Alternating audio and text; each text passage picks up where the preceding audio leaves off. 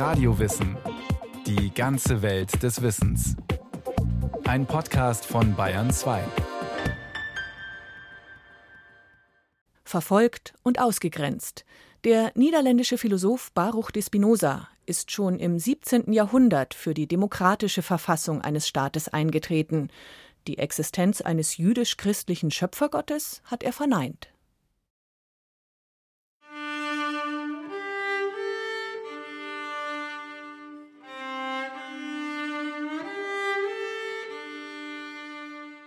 Nach dem Beschlusse der Engel und dem Zeugnis der Heiligen. Bannen, verstoßen, verwünschen und verfluchen wir Baruch de Spinoza. Mit der Zustimmung des heiligen Gottes und dieser ganzen heiligen Gemeinde. Am 27. Juli 1656 verkündet die jüdische Gemeinde in Amsterdam mit diesen drastischen Worten, dass sie ihr Gemeindemitglied, den 23-jährigen Baruch de Spinoza, ab sofort aus ihrer Mitte ausschließt. Mitte des 17. Jahrhunderts konnte ein solcher Bann das soziale Leben eines Menschen vernichten. Zumindest aber machte er die derart Ausgeschlossenen zu gesellschaftlichen Außenseitern, die häufig verleumdet oder sogar verfolgt wurden. Genau das war das Leben, das jetzt vor dem jungen Baruch de Spinoza lag.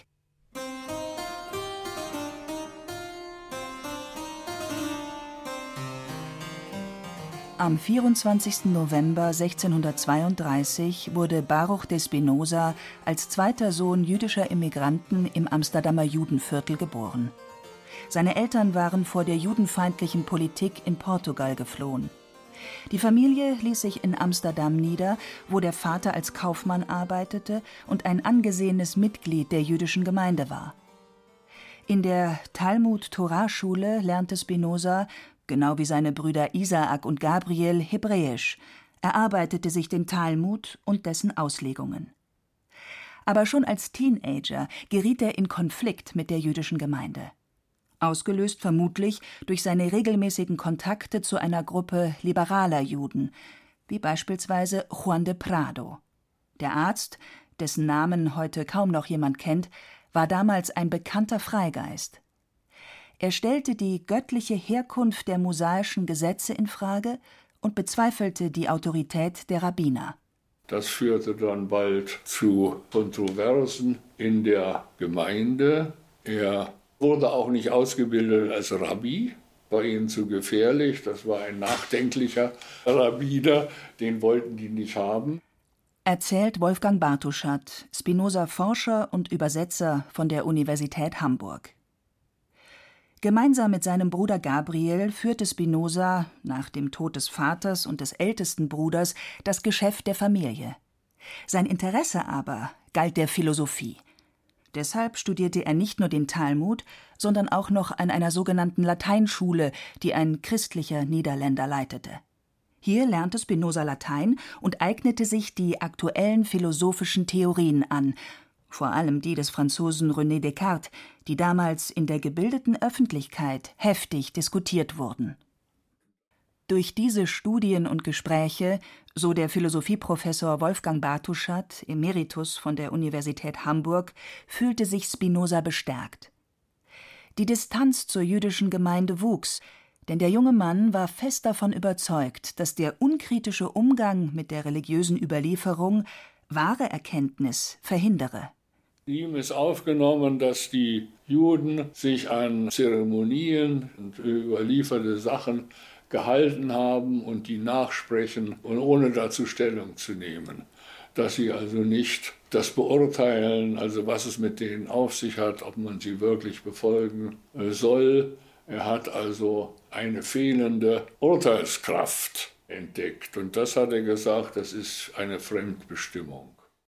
Diese fundamentale Kritik, die er später in seinen Schriften ausarbeiten sollte, stieß in der jüdischen Gemeinde erwartungsgemäß auf Abwehr. Man versuchte, ihn zur Rücknahme dieser Äußerungen zu bewegen, aber offenbar ohne Erfolg.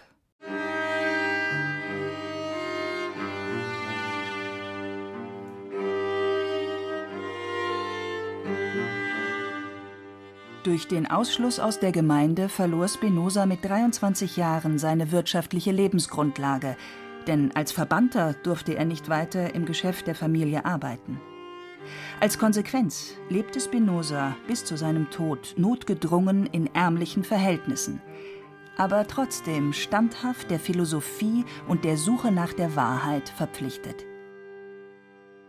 Zunächst blieb er in Amsterdam, studierte, hielt sich im Kreis um Juan de Prado auf und verfasste seine ersten Schriften. Vier Jahre später aber, 1660, erzwangen die jüdischen Rabbiner bei den Behörden die endgültige Vertreibung des Verfemten aus Amsterdam. Spinoza zog nach Rheinsburg. Seinen Lebensunterhalt verdiente er durch das Schleifen optischer Gläser. Er fertigte Linsen für Teleskope und Mikroskope an und fand, trotz der Abgeschiedenheit des Dorfes, überraschend schnell neue Freunde. Denn dort lebten viele sogenannte Kollegianten, Anhänger einer protestantischen Religionsgemeinschaft, die sich, vereinfacht ausgedrückt, für ein reformatorisches Christentum ohne Kirche engagierten. Die Kollegianten forderten Vernunft, Toleranz und Redefreiheit innerhalb einer Glaubensgemeinschaft, aber auch als Grundlage eines Staates. Forderungen, die Spinoza für fundamental hielt und die er später in seinen Schriften aufgreifen wird.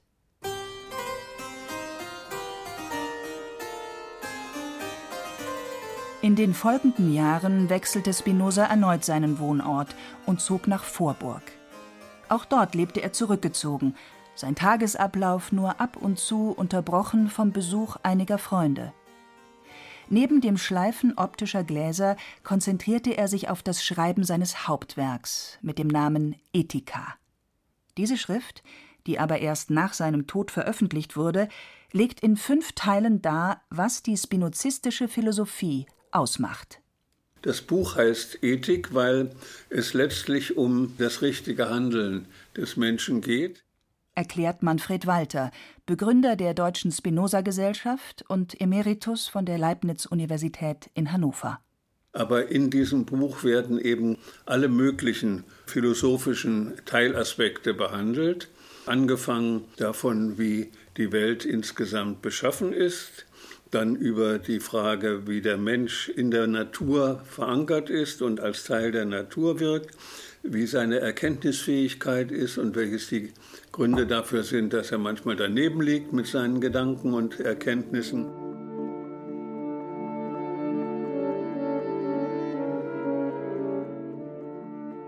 Spinoza ist davon überzeugt, dass das Streben des Einzelnen nach Glück und Frieden zentral ist für das menschliche Leben. Um aber zu ergründen, worin das Glück oder das Gute liegen kann, ist es notwendig zu erkennen, was die Welt ausmacht und welche Rolle der Mensch darin spielt. Denn es geht ja nicht um irgendeine Erkenntnis, sondern um die vollkommene und wahre Erkenntnis. Sie ist das Höchste, was Menschen erreichen können, und sie macht Menschen glücklich. Dieser Ansatz ist in der Philosophiegeschichte nicht grundsätzlich neu Schon in der Antike galt die menschliche Erkenntnisfähigkeit als Schlüssel, um im philosophischen Sinn zur Wahrheit gelangen zu können. Aber wie Spinoza die Möglichkeiten menschlicher Erkenntnis ausformuliert, das markiert einen Wendepunkt in der Philosophiegeschichte. Zentral ist der Gottesbegriff. Gott oder die Substanz, die aus unendlich vielen Attributen besteht, deren jedes ewige und unendliche Wesenheit ausdrückt, existiert notwendig. Schreibt Spinoza im elften Lehrsatz seiner Ethik. Der für seine Philosophie zentrale Gottesbegriff, den Spinoza im ersten Teil dieser Schrift entfaltet, ist eine radikale Verneinung der jüdisch-christlichen Gottesvorstellung. Die Dinge konnten auf keine andere Weise und in keiner anderen Ordnung von Gott hervorgebracht werden, als sie hervorgebracht sind. Statt eines Schöpfergottes, der die Welt, die Menschen und die Natur mit Absicht und aus freiem Willen erschaffen hat, ist Gott für den niederländischen Philosophen ein unpersönliches Prinzip, aus dem aber trotzdem alles hervorgeht, wie Wolfgang Bartuschat erklärt. Gott ist im Wesentlichen äh, Produktivität. Gott ist Macht, das heißt, er Gott handelt nicht aufgrund von Überlegung oder aufgrund von Verstand und entschließt sich, diese Welt zu erschaffen, hätte aber auch eine andere erschaffen können. Diese Möglichkeit wird ausgeschlossen. Gott schafft nur eine Welt, in der er sich ganz erfüllt und in der er also präsent ist. Gott ist zwar die Ursache der existierenden Welt, aber gleichzeitig eben auch die Ursache seiner selbst. Also kein strafender oder absichtsvoll handelnder, transzendenter Gott, der sich das Schauspiel Welt von außen ansieht, sondern einer, der immanent und damit überall ist. Alles, was ist, ist in Gott, und nichts kann ohne Gott sein oder begriffen werden.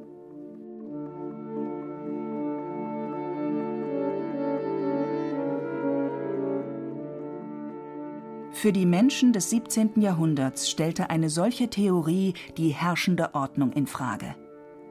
Was gilt noch, wenn Gott als Inbegriff des Guten, Unendlichen und Ewigen nicht mehr über die Menschen und deren Fehltritte richtet? Welche Ordnung ist verbindlich, wenn es keine von Gott absichtlich hergestellte Beschaffenheit mehr gibt? Muss ein solcher Ansatz nicht zwangsläufig zur Folge haben, dass die geltenden Normen des Zusammenlebens, genauso wie juristische Regeln zerstört werden?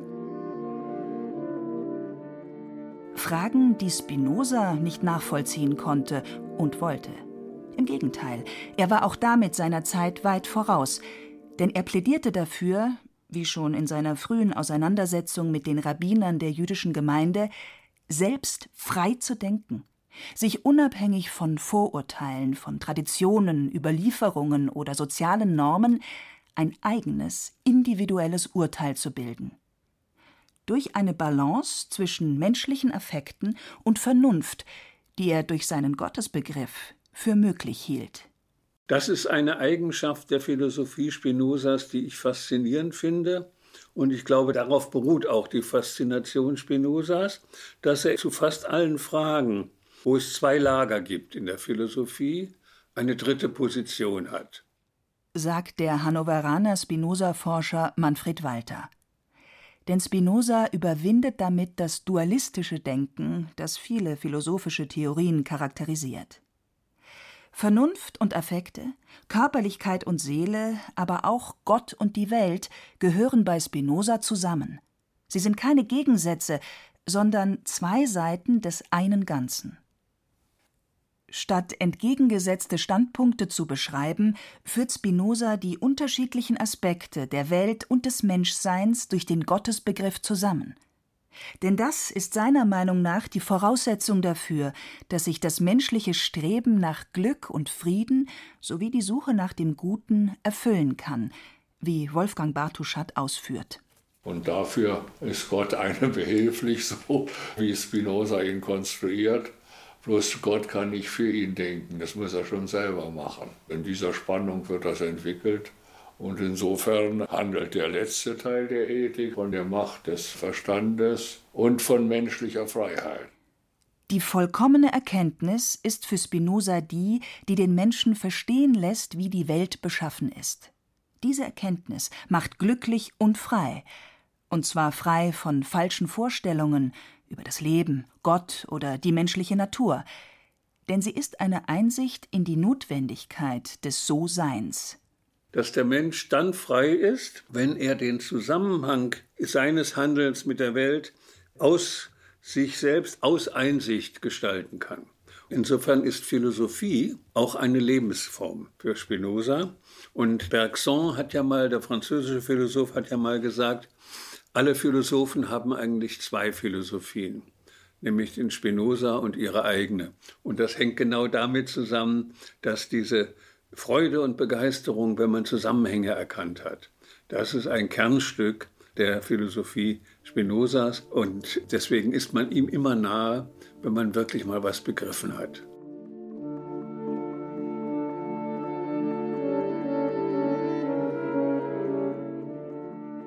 Aber zu dieser Einsicht in die Notwendigkeit zu gelangen, müssen die äußeren Verhältnisse so beschaffen sein, dass die Menschen frei und selbstständig denken können. Das zu ermöglichen, ja sogar die Bedingungen dafür zu schaffen, das ist nach Spinoza die Aufgabe eines Staates. Es wird gezeigt, dass es in einem freien Staate jedem erlaubt ist zu denken, was er will, und zu sagen, was er denkt. So lautet die Überschrift des Schlusskapitels des theologisch-politischen Traktats. Diese Schrift, in der es um die Rolle der Religion, um den Wahrheitsgehalt der Bibel und um die Bedeutung der Redefreiheit in einem Staat geht, wurde 1670 veröffentlicht. Aber auf Latein, was den Kreis der Leser einschränkte, und auch anonym. Denn der Inhalt mag für uns heute zwar selbstverständlich klingen, er kam damals aber fast einer Revolution gleich. Das war Spinoza und seinen Anhängern bewusst, vor allem nachdem ein religiöser Eiferer versucht hatte, den Philosophen auf offener Straße zu erstechen.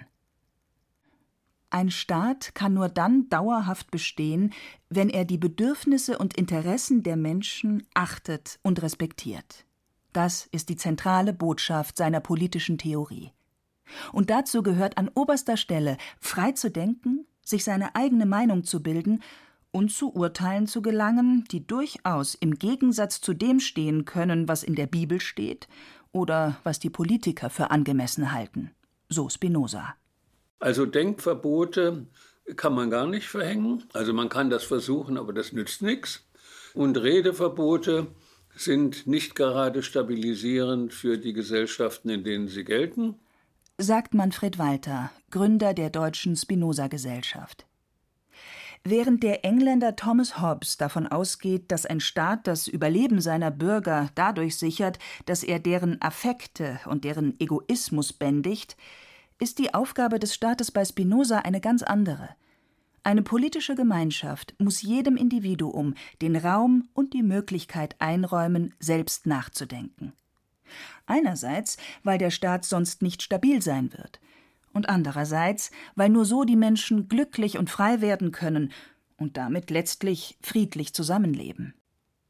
Es ist nicht der Zweck des Staates, die Menschen aus vernünftigen Wesen zu Tieren oder Automaten zu machen, sondern vielmehr zu bewirken, dass ihr Geist und ihr Körper ungefährdet seine Kräfte entfalten kann, dass sie selbst frei ihre Vernunft gebrauchen und dass sie nicht mit Zorn, Hass und Hinterlist sich bekämpfen noch feindselig gegeneinander gesinnt sind.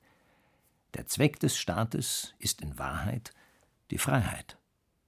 Nämlich die Freiheit der richtigen Erkenntnis, die es dem menschlichen Geist ermöglicht, eine Balance zwischen den Affekten und der Vernunft herzustellen. Eine solche Balance ermöglicht das Erkennen der Wahrheit und ist der Inbegriff des höchsten Glücks, das ein Mensch erreichen kann. Ideal dafür ist die demokratische Verfassung eines Staates, wie Spinoza schreibt. Es kann kein Zweifel sein, dass diese Regierungsweise die beste ist und die wenigsten Missstände zum Gefolge hat, denn sie steht mit der Natur der Menschen am meisten in Einklang. Denn bei der demokratischen Regierung verpflichten sich, wie ich gezeigt habe, alle nach gemeinsamem Beschluss zu handeln, nicht aber so zu urteilen und zu denken.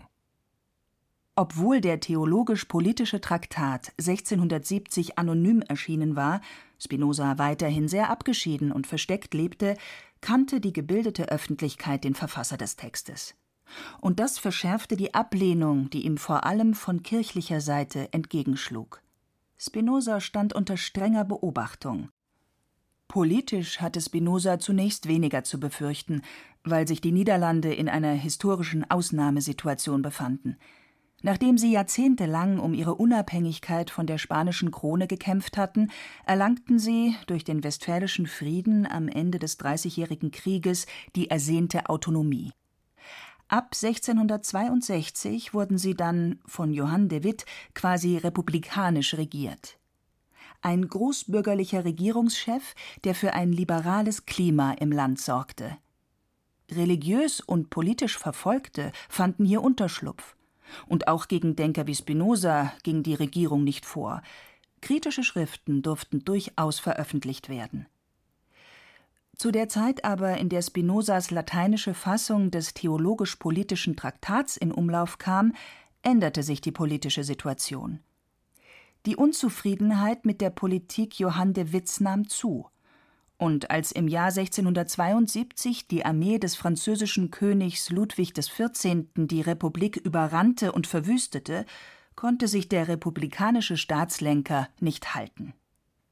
Seine Gegner setzten ihn durch politische Intrigen ab, er wurde verhaftet und schließlich vom Mob in einem Akt von brutaler Lynchjustiz ermordet.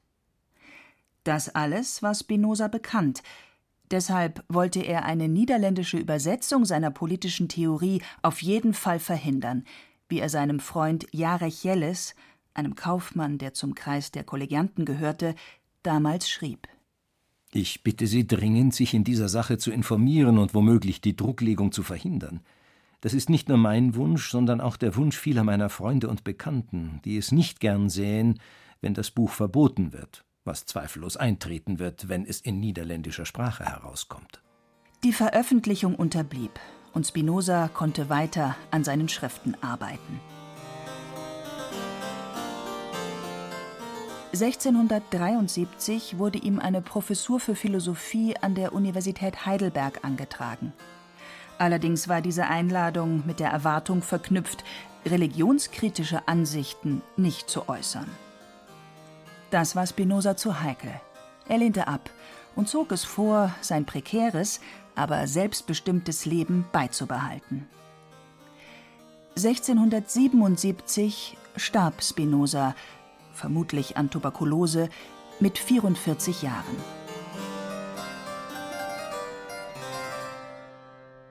Erst nach seinem Tod wurden Spinozas Schriften als Opera postuma veröffentlicht. Allerdings standen die meisten umgehend auf dem Index der verbotenen Bücher. Spinoza, der radikale Frühaufklärer, Demokratieverfechter und Kirchenkritiker, wurde nahezu vergessen. Weder christliche noch jüdische Denker interessierten sich für ihn.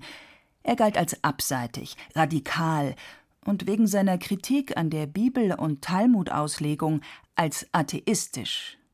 Dieses Urteil wog schwer. Es sollten gut 100 Jahre vergehen, bis sich die deutschen Idealisten an den verfemten Philosophen erinnerten. Ausgehend von Lessing setzten sie sich mit seiner Philosophie auseinander und deuteten Spinoza als idealistischen Pantheisten. Auch wenn viele Spinoza-Forscher heute diese Interpretation nicht teilen, so ist es doch Schelling, Fichte und Goethe zu verdanken, dass Spinoza damit in die Philosophiegeschichte zurückgeholt wurde, für die er seither von zentraler Bedeutung ist. Das war Radio Wissen, ein Podcast von Bayern 2. Autorin dieser Folge über Baruch de Spinoza war Daniela Remus. Es sprachen Hemmer Michel sowie Thomas Birnstiel und Axel Wostri, der auch Regie führte. Technik Monika Xenger. Redaktion Bernhard Kastner. Wenn Sie mehr über den Philosophen Baruch de Spinoza wissen wollen, im Felix Meiner Verlag sind sämtliche Werke des Denkers in aktuellen Übersetzungen erschienen